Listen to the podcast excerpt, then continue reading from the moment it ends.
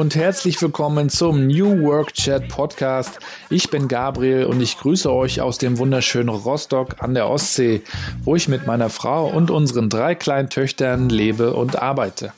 Apropos, um das Thema Arbeit soll es hier im Podcast natürlich gehen, verbunden mit der Frage, wie wollen wir eigentlich unser Leben auf diesem blauen Planeten gestalten? Dazu hole ich mir spannende Köpfe vor das Mikro und frage sie nach ihren größten Learnings und ihren persönlichen Challenges auf dem Weg zu dem, was sie heute tun. Wir reden über vernetztes Arbeiten und disruptives Denken in Zeiten der Digitalisierung, über kulturellen Wandel und über die Frage, wie wir unsere Arbeit mit unserer Familie vereinbaren. Das interessiert mich als Vater von drei Kindern natürlich ganz besonders und da bin ich dankbar für jeden Impuls. Ich selber bin Digitalstratege, blogge seit mehr als zehn Jahren über mein Leben zwischen Daddy-Modus und Digital Life, bin außerdem Teil der 12 Minutes Me Crew und stehe hin und wieder als Rapper auf der Bühne. Ich wünsche euch ganz viel Spaß, lasst mich wissen, wie es euch gefällt. Feedback ist immer willkommen. Viele Grüße, viel Spaß und leinen los. Und wir springen in Episode Nummer 11 mit dem wunderbaren Sebastian Kohlberg von Bayer. Den Sebastian habe ich in Köln letztes Jahr kennengelernt und da hatte er gerade einen Vortrag gehalten auf der Zukunft Personalmesser über die digitale Transformation bei Bayer, die er seit vielen Jahren vorantreibt. Wir haben uns dann auf der After Work Party des IOM Summit ausgetauscht und äh, ja, wir haben dann ein ganz spannendes Gespräch hingelegt, wie ich finde. Der New Work Chat lebt ja davon, von den verschiedenen Perspektiven und der Sebastian bringt wirklich eine ganz spannende Perspektive mit. Er hat, so wie ich, in seiner Zeit vor dem Konzern äh, auch Startup-Luft schnuppern können und hat dann aber auch in großen Strukturen angefangen, Dinge zu bewegen. Das Thema Lernen liegt ihm sehr am Herzen. Darüber sprechen wir. Und darüber hinaus ist er auch so wie ich Vater von drei Kindern auch hier gibt es ein paar spannende Parallelen. Wir haben ähm, ja, viel Spaß gehabt in dem Schnack, wie man bei uns in der Küste sagt. Und das passt auch zu Sebastian, denn Sebastian kommt aus Hamburg. Insofern ein Schnack von Hansestadt zu Hansestadt. Viel Spaß damit. So, und wir sind zurück bei New Work Chat Episode 11. Ich freue mich sehr, dass Sebastian Kolberg heute zu Gast ist. Moin und viele Grüße aus Rostock. Ja, moin moin, sagt der alte Hamburger. Hallo Gabriel, hier Sebastian. Ja, heute jetzt äh, aus dem Köln-Leverkusener äh, Raum. Und, ja, wie, äh, ja freue mich. Vielen Dank für die Einladung. Freut mich auch. Wie begrüßt ihr die Leute? Guten Morgen. Guten Morgen. Wann hat es sich denn eigentlich von Hamburg nach Köln verschlagen? Oh, viele Jahre her. Äh, 15 Jahre her irgendwann. Nach dem Studium äh, schöne Möglichkeiten gehabt. Äh, und äh, ja, Köln, tolle Stadt, ähm, äh, aber ich äh, bin auch immer wieder gerne in Hamburg und im Norden.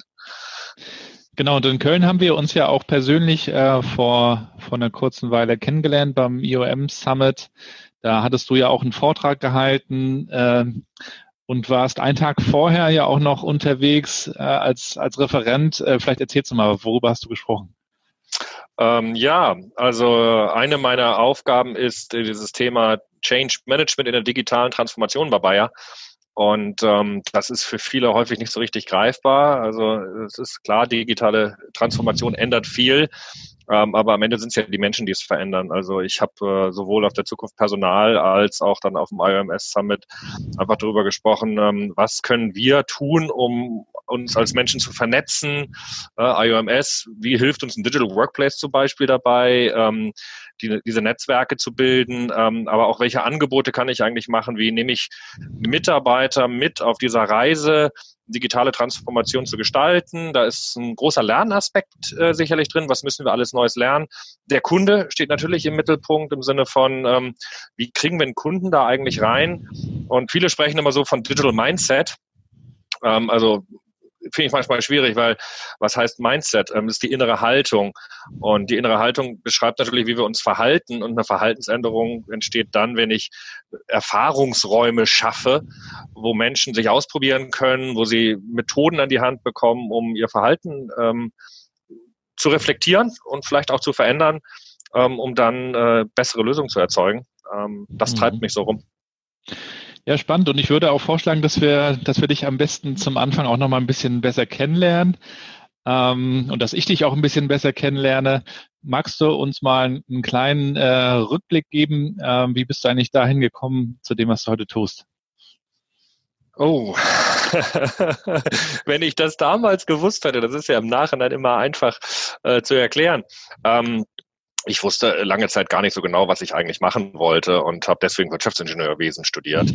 Ähm, das ist unheimlich spannend, weil du ganz, ganz viele Themen irgendwie hast. Es ist nicht so spezialisiert, ähm, aber man kriegt alles Notwendige mit, um sich ganz, ganz vielfältig ähm, zu entwickeln. Und ich hatte so eine Passion schon in meiner Jugend, ähm, so Jugendarbeit zu machen, christliche Jugendarbeit oder auch, auch Straßensozialarbeit, mhm. ähm, Jugendgruppenleiter ausgebildet. Insofern dieses Thema Mensch im Mittelpunkt und Menschen zu unterstützen, ihre eigenen Stärken weiterzuentwickeln, hat mich immer interessiert und ähm, dann habe ich äh, die Möglichkeit gehabt, zusammen mit einem Freund ein, ein Startup zu gründen, ähm, wo es eben um dann, ja, heute sprechen wir über Learning, ja, damals hieß das Management, Training und Consulting. Ähm, also wie können wir äh, Menschen äh, enablen, wie können wir sie dabei befähigen, äh, neue Kompetenzen, Skills äh, zu entwickeln. Ähm, und bin dann viel, viel durch die Welt gereist für viele verschiedene Konzerne, viele verschiedene Kunden. Ähm, habe sehr, sehr viel gesehen. Ähm, und äh, das hat dieses dieser Lernaspekt hat mich dann am Ende dazu geführt, im Bayer-Konzern anzufangen, 2011 damals als Global Head of Learning and Training, wo halt auch wieder dieses Thema im Mittelpunkt stand mit Leadership Development, funktionales Wissen. Ähm, und dann sind wir sehr schnell in diesen Bereich Community Management gekommen. Und wenn du dich mit Lernen beschäftigst heutzutage und wie verändert sich das Business, ja, dann äh, geht's an digitale Transformation nicht vorbei.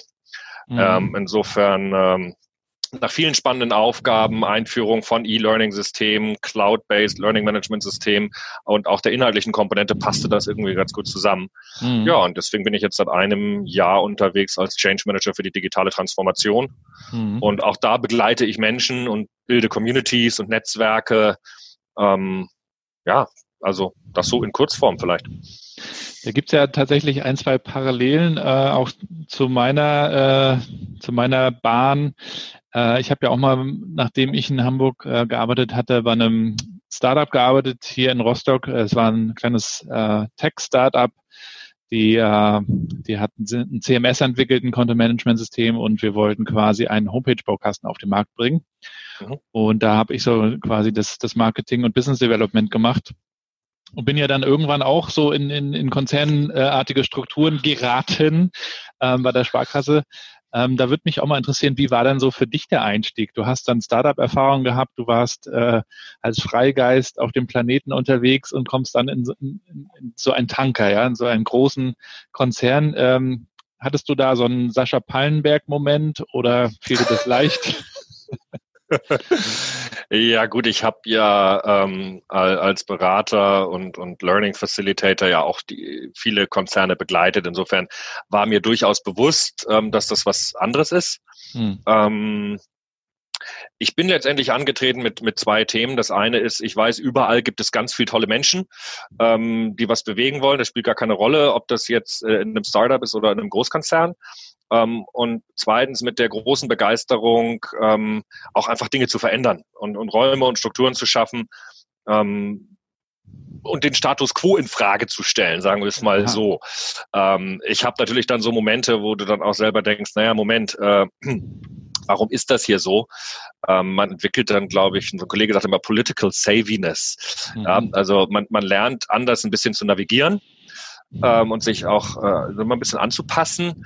Mhm. Ähm, aber trotzdem sehe ich mich äh, so ein bisschen als häufig als Katalysator, Dinge einfach trotzdem in Frage zu stellen. Mhm. Ich vermeide bewusst, hast du gerade gemerkt, das Wort Rebel, ja. ähm, das ist ja sehr angesagt. Ja, ist sehr angesagt. Ist, ähm, ich, ich tue mich da manchmal ein bisschen schwer, aber ich, ich glaube, das ist richtig. Ja? Also man, man guckt dann so drauf und andere Leute bezeichnen einen vielleicht manchmal als Rebell. Ich würde mich nicht als solchen bezeichnen, weil ich, mein Ziel ist ja nicht irgendwie rebellisch zu sein gegen das, was wir hier tun, sondern mein, mein Ziel ist es ja, ähm, andere mit zu begeistern, dafür Dinge in Frage zu stellen. Und deswegen sehe ich mich eher so ein bisschen als Katalysator und, und, und Ver Verbinder ähm, und dann kannst du, glaube ich, auch mehr bewegen. Also, mhm. also Rebellentum ist gut und den Mund aufmachen wird von anderen so empfunden. aber am Ende geht es doch darum, wie, wie kriege ich die anderen auch alle mit auf diese Reise mhm. ähm, und wie schaffe ich es, sie dafür zu begeistern, dass sie sich selber auf die Reise machen. Geht ja nicht um mitnehmen, ne? ich muss ja niemanden mitnehmen, aber ja. äh, wie, wie öffne ich den Raum, dass Menschen intrinsisch motiviert sagen, ey, das ist cool, äh, da, da, da lebt jemand was vor, das ist interessant, ähm, ja, jetzt bin ich auch mal mutig. Mhm. Ja. Wie war denn die Situation, die du vorgefunden hast und, und was hast du dir dann als Ziel gesteckt? Ja, ich habe eine ganz interessante Situation damals vorgefunden, als ich in diese Rolle hier im Konzern reinkam, weil zu dem Zeitpunkt hatten wir einen Vorstandswechsel. Wir hatten einen Wechsel der unseres äh, Personalleiters, auch der meiner, meiner Chefin, äh, Leiterin Talentmanagement. Also insofern, da waren ganz, ganz viele Gestaltungsmöglichkeiten, weil alle da reingekommen sind und gefragt haben, okay, wir haben einen guten Status quo, jetzt machen wir eine Evaluierung und überlegen, ähm, was spielt eigentlich wirklich eine, eine wichtige Rolle. Und damals, das ist 2011 gewesen, war relativ schnell klar, Talentmanagement, ja, der, der Mensch im Mittelpunkt und jeder hat Talent. Wie können wir das fördern, dass die Menschen sich dort einbringen können? Und äh, das, das war ein Thema und das hat unheimlich viel Freiheiten gegeben. Insofern bin ich da gar nicht irgendwie gegen, gegen Grenzen oder sowas gelaufen, sondern ich habe ein unglaubliches Vertrauen erlebt, ähm, die Dinge wirklich in Frage zu stellen ähm, und dann haben wir gemeinsam ganz, ganz viel bewegt. Also mhm. das, ich habe nicht, ich hab nicht so diese, diese Momente nach dem Motto, oh mein Gott oder so gehabt. Ähm, nein, das, das war es nicht. Nein, das hast du im Einzelfall immer, ne? wenn du dann mhm. mal so auf die alten Strukturen, das haben wir immer so gemacht. Ne? Das, mhm. ähm, aber es nimmt, glaube ich, jeder wahr, es verändern sich Dinge. Und auch wenn dieses sich, es verändern sich Dinge manchmal nicht so ganz real ist, es wird gefühlt, aber die Leute wissen noch nicht so ganz genau, was, was kommt da eigentlich. Mhm. Ähm, gibt es da, glaube ich, ein, bei vielen Menschen schon die, diese Anerkennung, ja, wir, wir müssen was ändern, wir wissen im Moment halt nur noch nicht wie. Und das kannst du halt gemeinsam dann äh, entwickeln. Wie sieht denn so ein ganz normaler Tag bei dir aus? Oh, wie, es gibt keine normalen Tage. nee, gibt es tatsächlich nicht. Nein, gibt es tatsächlich nicht. Ähm, weil ja klar hast du, hast du gewisse Themen, ja. Also wenn wir ähm, über digitale Transformation sprechen, dann sprechen wir darüber, wie, wie gestalten wir Räume, wie, wie bilden, wie, also wie schaffen wir Möglichkeiten für Menschen. Und wenn du das unter dem Rahmen sagst, das sind Tage natürlich in gewisser Weise gleich, aber das das sind Themen wie heute Morgen, sich mit Kollegen darüber zu unterhalten, wie schaffen wir einen neuen Rahmen dafür, Menschen zu begeistern, welche Narrative brauchen wir eigentlich, um damit Menschen das Thema Lernen interessant finden und wie können wir möglichst schnell Themen, die wir schon haben, die vielleicht einfach nur unbekannt sind, äh, verfügbar machen, sichtbar machen, so dass Menschen anfangen zu sagen, hey, das ist cool, jetzt nehme ich mir mal eine Stunde Zeit zu lernen. Ähm, das sind viele solche, solche Themen oder konkrete Fragestellungen äh, im Sinne von hier passiert gerade eine Veränderung. Mhm. Also wir führen gerade Robotics Process Automation ein und da gibt es eine große Unsicherheit, wie gehen wir eigentlich damit um? Mhm. Und deswegen äh, der typische Tag sieht so aus, dass es so eine Kombination ist aus mit, mit vielen Menschen sprechen mhm. ähm, und dann diese Gespräche in Konzepte zusammenzufassen, ähm, oder auch publik zu machen, also dann in, in MS Teams zu schreiben, in Jammer zu schreiben, vielleicht auch einen LinkedIn-Blog. Ähm, ja, also. Das würde mich auch gleich mal an der Stelle interessieren. Welche technische Infrastruktur nutzt ihr da auch für die, für die digitale Transformation, für die Vernetzung, für das Thema Lernen? Mit welchen Tools arbeitet ihr da? Ja, also ich glaube, das äh, Wesentliche Enabling Tool, ja, Skillset, Toolset, Mindset. Äh, wenn du über Toolset sprichst, ähm, ist es die klassische Office 360 äh, Kombination. Ähm, historisch sehr stark E-Mail geprägt. Ähm, seit jetzt knapp anderthalb, zwei Jahren ähm, vermehrt über MS Teams. Ähm, das ist unglaublich hilfreich. Mhm. Ähm, als Toolset. Ähm, das Mindset entwickeln wir und auch ich lerne da jeden Tag dazu. Ähm, und wir hatten vorher auch schon ein Enterprise Social Network, aber jetzt äh, sind wir mit Gemma unterwegs. Ähm, und äh, auch da lernen wir einfach. Ja? Also mhm. das äh, aber es sind, es sind Tools, die wir zur Verfügung haben, die uns dabei helfen, diese Vernetzung sicherzustellen und dieses Thema, also es gibt Leute, wenn Bayer wüsste, was Bayer weiß, das kennst mhm. du auch. Ähm, mein Slogan dazu lautet immer, was wäre, wenn wir die Menschen hier mit all ihren großartigen Wissen und Kompetenzen so vernetzen würden, dass sie gemeinsam noch bessere Ergebnisse erzielen für, für uns, für die Kunden, für eine nachhaltige Ernährung, für moderne digitale Medizinlösungen. Ähm, ja, und das ist eine Reise. Mhm. Und ihr arbeitet äh, da auch mit, mit äh, Lernformaten und mit Methoden. Ähm, du bist ja auch in der Working Out Loud Szene äh, sehr aktiv. Ist das auch ein Thema für euch im Unternehmen schon? Ja, absolut. Mhm. Also bei Lernformaten und Lernmethoden glaube ich, braucht es, braucht es verschiedene Themen. Also die, die, die klassische, den klassischen Klassenraum, ähm, den gibt es in Anführungsstrichen immer noch, der ist aber schon ziemlich lange eigentlich kein Klassenraum mehr, sondern eher so ein Workshop, ähm, wo sich Menschen begegnen, wo sie gemeinsam Dinge ausprobieren. Ähm, dann gibt es natürlich E-Learnings und Videos. Ich glaube, da kommst du heute auch nicht dran vorbei. Und das ist dann auch immer so diese Frage, was äh, kaufe ich mir einfach ein? Ne? Standard, Standard-Content, den ich dann zur Verfügung stelle und kuratiere. Und dann sind wir aber auch sehr schnell ähm, so in diese Überlegung gekommen, ähm, du lernst ja am meisten, wenn du dein Wissen weitergibst. Mhm. ähm, und wir haben so großartige äh, Mitarbeiter, die tolle Geschichten gemacht haben. Also bieten wir einfach so Formate an. Also wir haben so Masterclasses zum Beispiel. Mhm. Also wenn du jetzt äh, in, beispielsweise eine wahnsinnig tolle Idee hast, irgendwie, wie kann ich im Finanzbereich jetzt äh, Blockchain einsetzen, und dann machst du da einen Piloten und probierst was aus. Blockchain ist natürlich nicht nur Bitcoin, sondern das ist auch äh, zum Beispiel kann eingesetzt werden zur nachhaltigen Verfolgung von Lieferketten. Ähm, und wenn wenn Mitarbeiter an solchen Themen arbeiten, dann laden wir die ein, geben wir denen einen Raum und dann nehmen die eine einstündiges äh, Masterclass auf und erzählen ihren Kollegen, was ist die Technologie, was haben wir damit gemacht, was hat nicht funktioniert, was ist der Mehrwert. Mhm. Ähm, und da gibt's ganz, ganz unterschiedliche Formate. Und äh, ja, Reverse Mentoring ist auch so ein Thema, ja, wie da kriege ich die hin. Und Working Out Loud ist ganz sicher eins der Formate, ähm, was wir auch anbieten, aber eben auch bewusst als Angebot. Mhm. Ähm, also wer Lust hat, das zu machen, kann das hier machen. Go slash wall. Du bist die, bist du die äh, Katharina Grenz äh, von Bayer? Äh, ja. nee, jein. Also das sind ja immer Einzelpersonen, die dann manchmal so ein bisschen äh, im, im, Vordergrund stehen, aber es ist, sind ja keine Einzelpersonen, sondern das ist äh, eine, ein großartiges Team. Wir sind so vier, fünf Leute, ähm, die sich damit beschäftigen. Äh, wir sind alle auf Augenhöhe. Es gibt keinen, der das leitet. Ja? Also so klassisches, wir sind ein selbstorganisiertes Team mhm. und wir müssen da auch selber lernen, wie das funktioniert. Ähm, aber das wir haben, wir fühlen alle und leben eine Accountability für die Themen, die wir vorantreiben. Ähm, und wir nutzen MS Teams zum Austausch und zur Organisation. Mhm. Ähm, insofern, nein, ich bin nicht die Katharina Krenz. Ähm, ist, die inspiriert mich immer, wie viele andere auch, die das machen. Mhm. Und wir lernen voneinander, aber ich würde das wirklich sagen, das ist ein Team. Also Working mhm. Out Loud sind fünf Leute in einem Circle, die sich gemeinsam auf eine Reise machen, um was Tolles zu erreichen und sie helfen sich gegenseitig.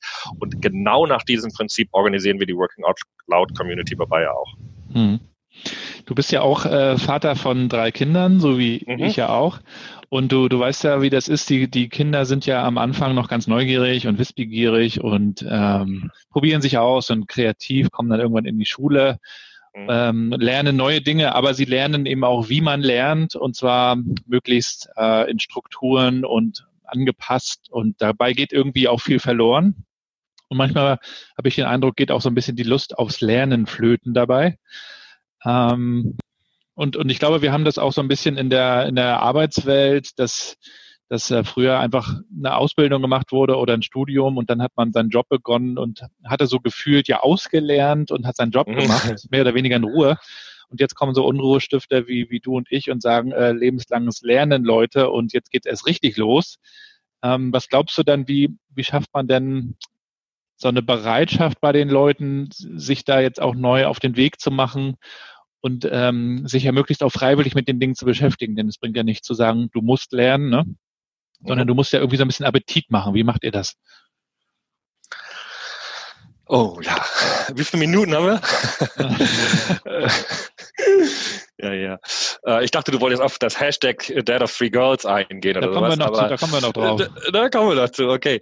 Ähm, nee, wie machen wir Appetit? Also ich glaube, das, das eine ist erstmal ähm,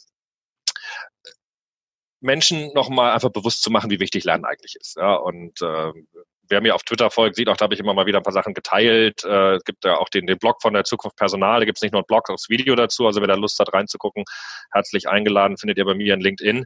Und äh, da gibt es so eine Folie, ähm, wo wir mal gegeneinander gestellt haben, die Daten von dem, äh, von dem deutschen Bundesministerium für Bildung, ähm, die sagen, wie viele Menschen tatsächlich eigentlich im Moment lernen hm. und dem, was das World Economic Forum im Future of Jobs Report äh, prognostiziert im Sinne von, wie, wie ändern sich Jobs. Und äh, wenn du dann so einen Hubertus Heil hörst auf der Zukunft Personal, der sagt, Ähm, jetzt muss ich, ich kriege die Zahlen nicht ganz genau hin, müssen wir mal reingucken, äh, was das war. Ich, ich würde jetzt so in Erinnerung sagen, 1,3 Millionen Jobs oder sowas gehen verloren, aber 2, äh, oder 1,7 Millionen gehen verloren, aber 2,3 werden neu entstehen.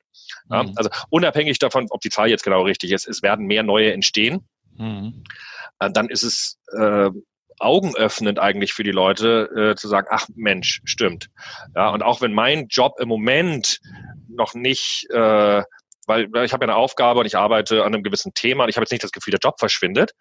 Ähm, trotzdem immer mehr so diese Erkenntnis kommt, ja, Moment, also es gibt gewisse Aufgaben, die verändern sich halt einfach. Mhm. Das hat nicht nur was mit Automatisierung zu tun, ja, also Robotics Process Automation ersetzt natürlich langweilige, manuelle, wiederholende Aufgaben aber auch einfach ein Einsatz von neuer Technologie verändert dann die Art und Weise, wie ich arbeite plötzlich.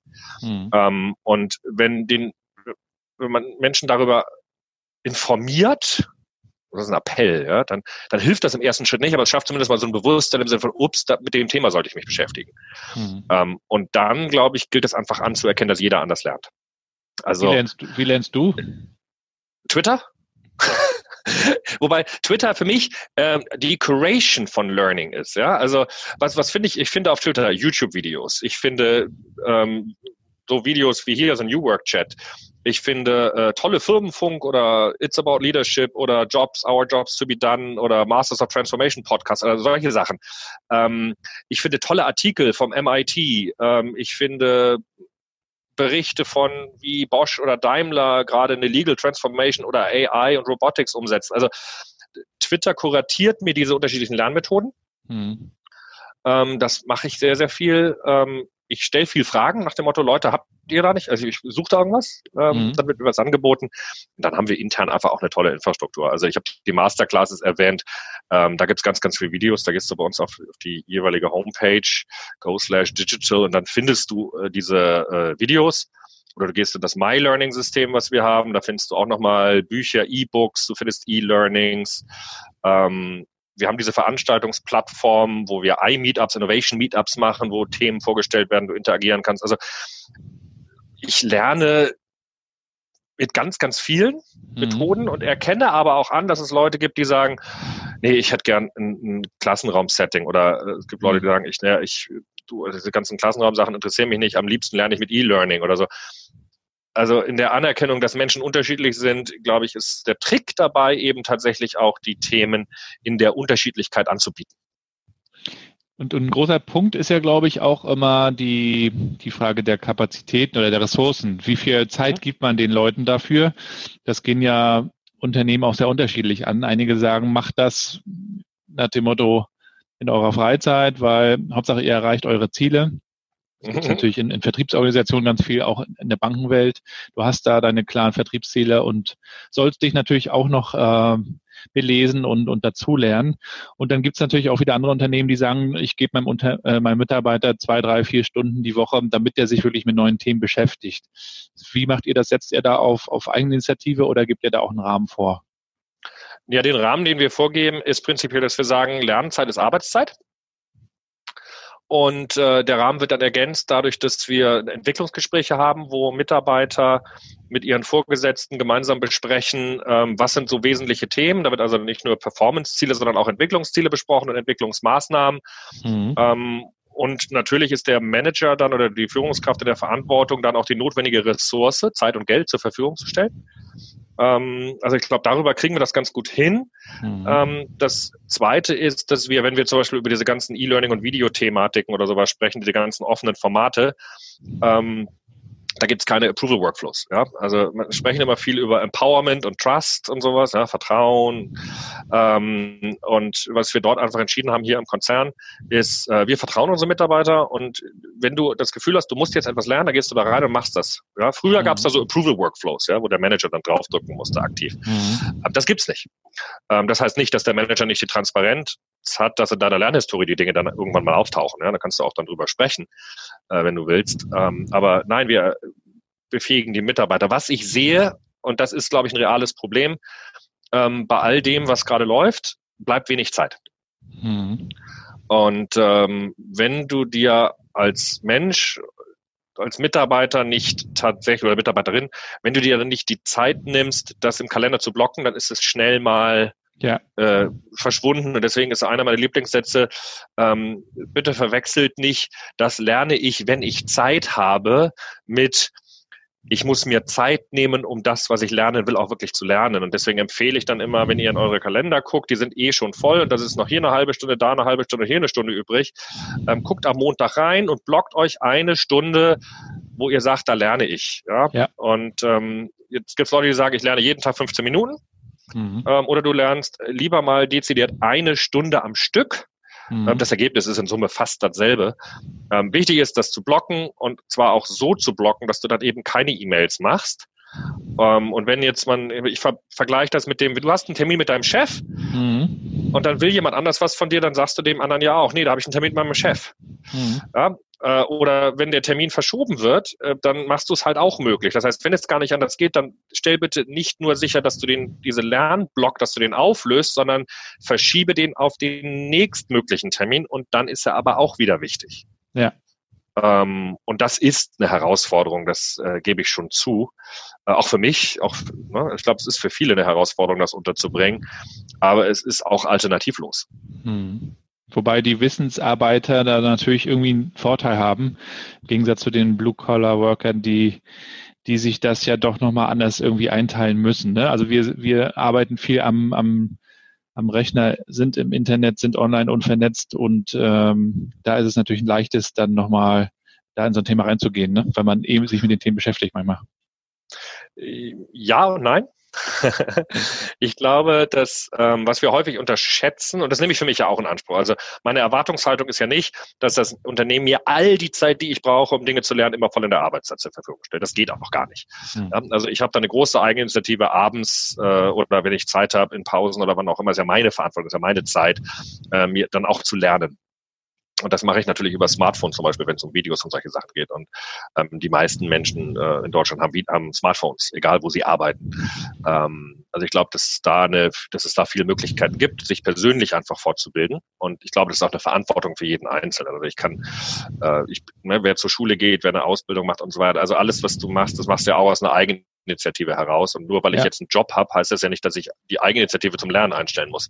Mhm. Ähm, das andere ist, in, wenn du jetzt klassische Blue-Color-Produktionen äh, dir anguckst, die verändert sich ja in diesem Moment jetzt nicht.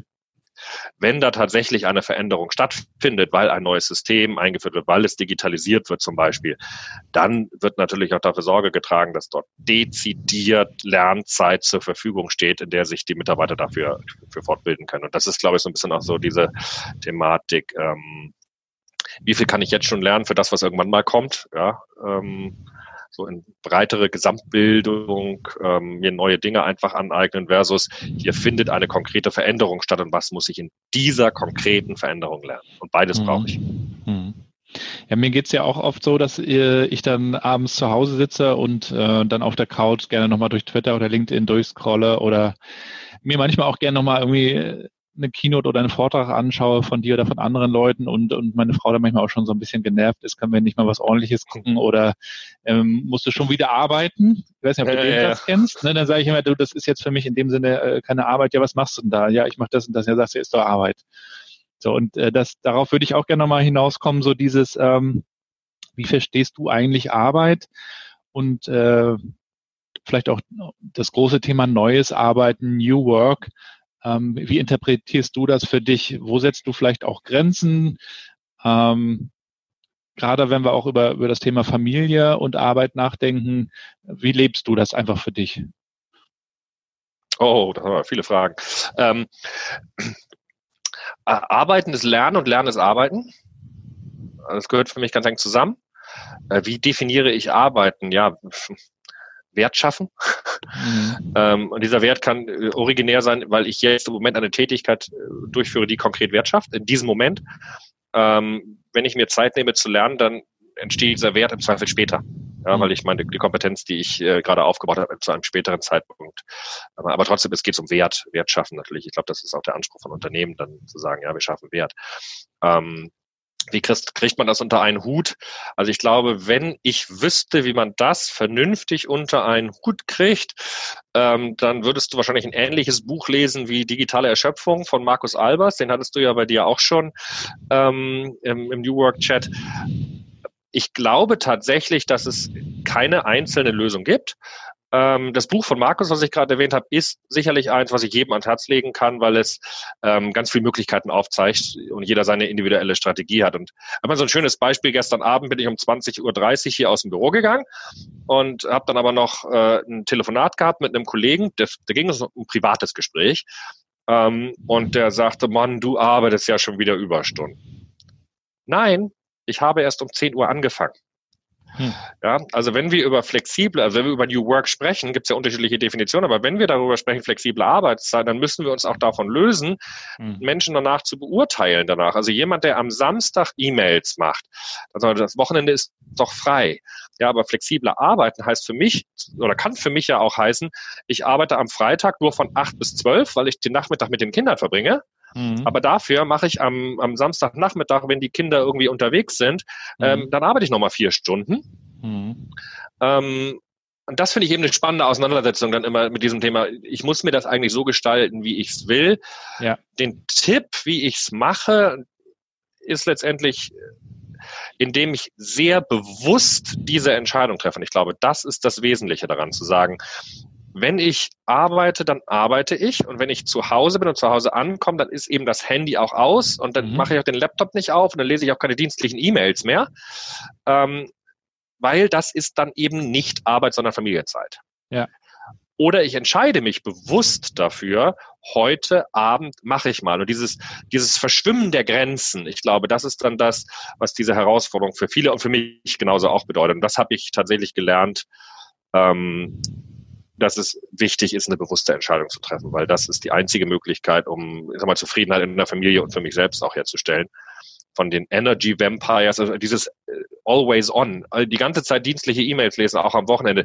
Du bist halt in Gedanken dann immer schrecklich. Immer da ja, Markus äh, schreibt das in seinem Buch, ne? Er sitzt dann am Spielplatz äh, mit seiner Tochter ähm, und die spielt dann und schaukelt und dann holt er sein Handy raus und guckt drauf. Ja, Kenne ich auch, habe ich mich auch bei erlebt. Die Lösung ist relativ simpel Handy zu Hause lassen. Ja, und dann nimmst du es halt mit, weil du Fotos machen willst. Also äh, ertappe ich ja, aber, oft. Aber nicht mal, ja, aber nicht mal dienstliches Handy. Ja, das ist natürlich eine gute Lösung, wenn du dann einfach wirklich zwei Handys hast, ne? Hab ich. Stimmt. Ja. ja. Das macht Sinn. Und sag mal, ähm, Stichwort verschwimmende Grenzen, was hilft dir denn produktiv zu sein? Also, das, also flexible Arbeit hast du gerade schon gesagt, dass du selber guckst, äh, mhm. wann fängst du an, wie, wie, wie äh, managst du das auch mit, mit der Familie? Aber hast du dann auch für dich so zwei, drei Dinge herausgefunden, dass du, keine Ahnung, vielleicht früh aufstehst oder andere Dinge tust? E-Mails nicht liest äh, am Stück oder äh, gibt es ja verschiedene Möglichkeiten, ne? Ja, ich habe beschäftigt, ich glaube, ich habe noch nicht den, den besten Weg gewählt. Ich lese, glaube ich, immer noch zu viel E-Mails und reagiere dann auch zu schnell, weil ich dann zwischendurch mich mal ablenken lasse.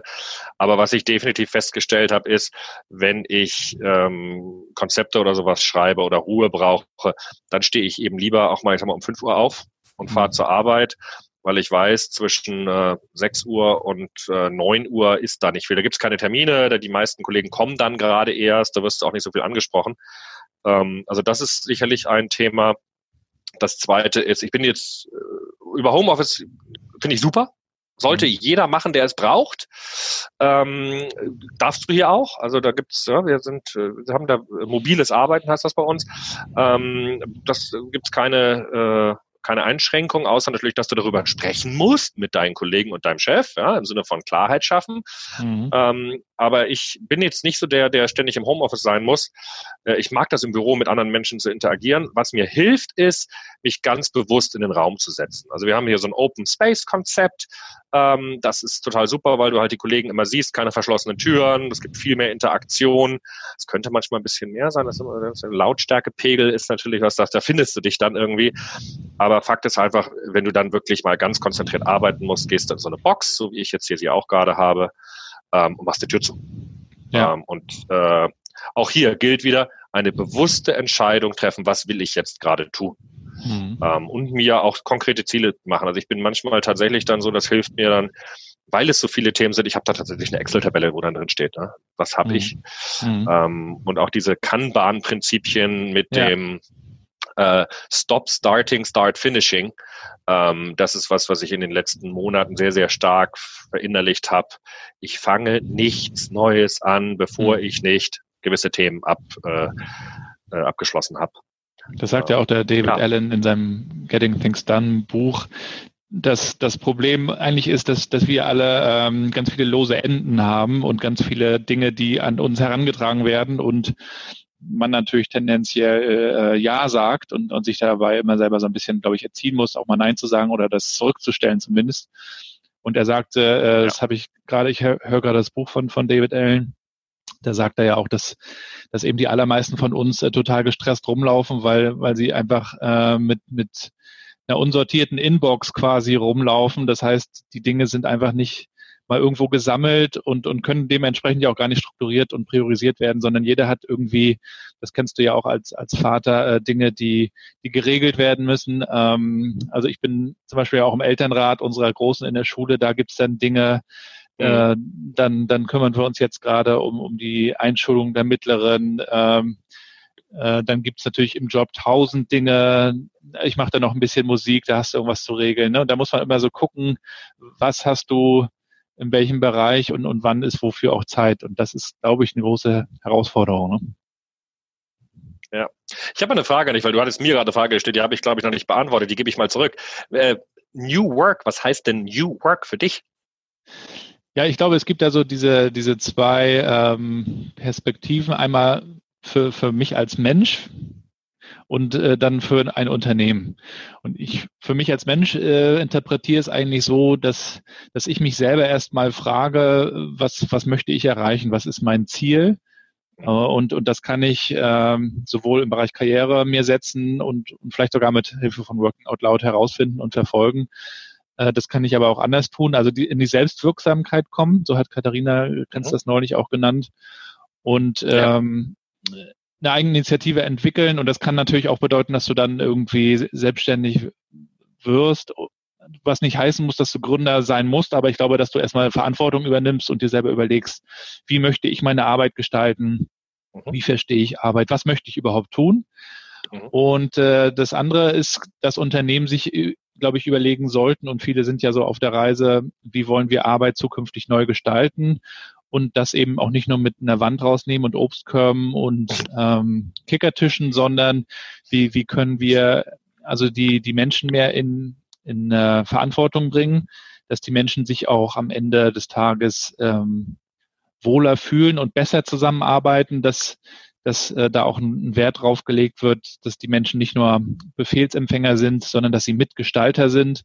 Und das wirkt sich dann ja, das hat ja Markus in seinem Buch auch schon geschrieben, so in diesen diesen drei Dimensionen aus, also Technologie, dass wir da in, mit Collaboration-Werkzeugen etc. arbeiten, äh, dann so diese ganze Thematik Raum, ne, wie gestalten wir Räume, also für flexible Arbeitssituationen. Und das dritte ist eben so Organisation und Kultur. Und da sind, glaube ich, auch nochmal viele unterwegs, wir hier in der Sparkassenwelt auch. Und da gibt es natürlich auch keine, keine Lösung, aber ich glaube, ähm, dass das Unternehmen bei, bei New Work eben auch aufpassen müssen, dass sie nicht nur einen neuen Hebel suchen, um noch noch mehr äh, Gewinn zu machen, sondern dass wirklich äh, darum geht, die Menschen ein bisschen ein bisschen mehr ähm, in den Vordergrund zu rücken. Und äh, das trägt ja am Ende auch zum Vertriebserfolg und zum Betriebserfolg deutlich bei, bin ich überzeugt.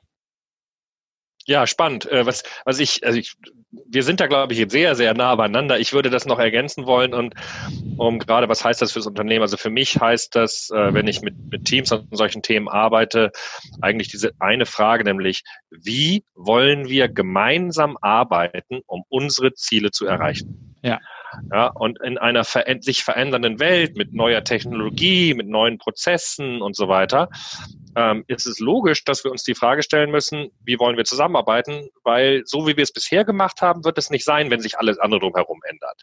Mhm. Und was es dann tatsächlich heißt, ergibt sich, glaube ich, sehr stark aus dem Team. Also es gibt ja diese Diskussion mit Sinne von, wir müssen mehr empowern und ist, äh, gewisse Entscheidungen müssen ganz weit nach unten getrieben werden. Das heißt ja nicht, dass alle Entscheidungen jetzt irgendwie woanders getroffen werden. Es gibt halt einfach Entscheidungen, die muss jemand, der auch vielleicht dafür haftbar ist, ja, wenn du über äh, regulatorische Anforderungen sprichst, ist, die muss halt da oben getroffen werden. Ja, absolut. Ähm, und deswegen, das finde ich eben die spannende Frage, wie wollen wir zusammenarbeiten? Und dann ja. kann es eben heißen, wir arbeiten flexibler, ähm, was Zeit angeht. Wir arbeiten in anderen Räumen.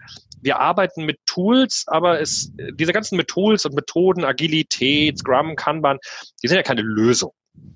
Äh, die sind, wenn wir ein Ziel erreichen wollen, können die eine Hilfestellung geben, wie wir unser Ziel besser erreichen. Ja. Und nur weil ich MS Teams habe, bin ich noch lange nicht in einem kollaborativen Mindset unterwegs, wo Menschen um Hilfe fragen und Hilfe bekommen, ja. anstatt einfach nur Informationen zu teilen.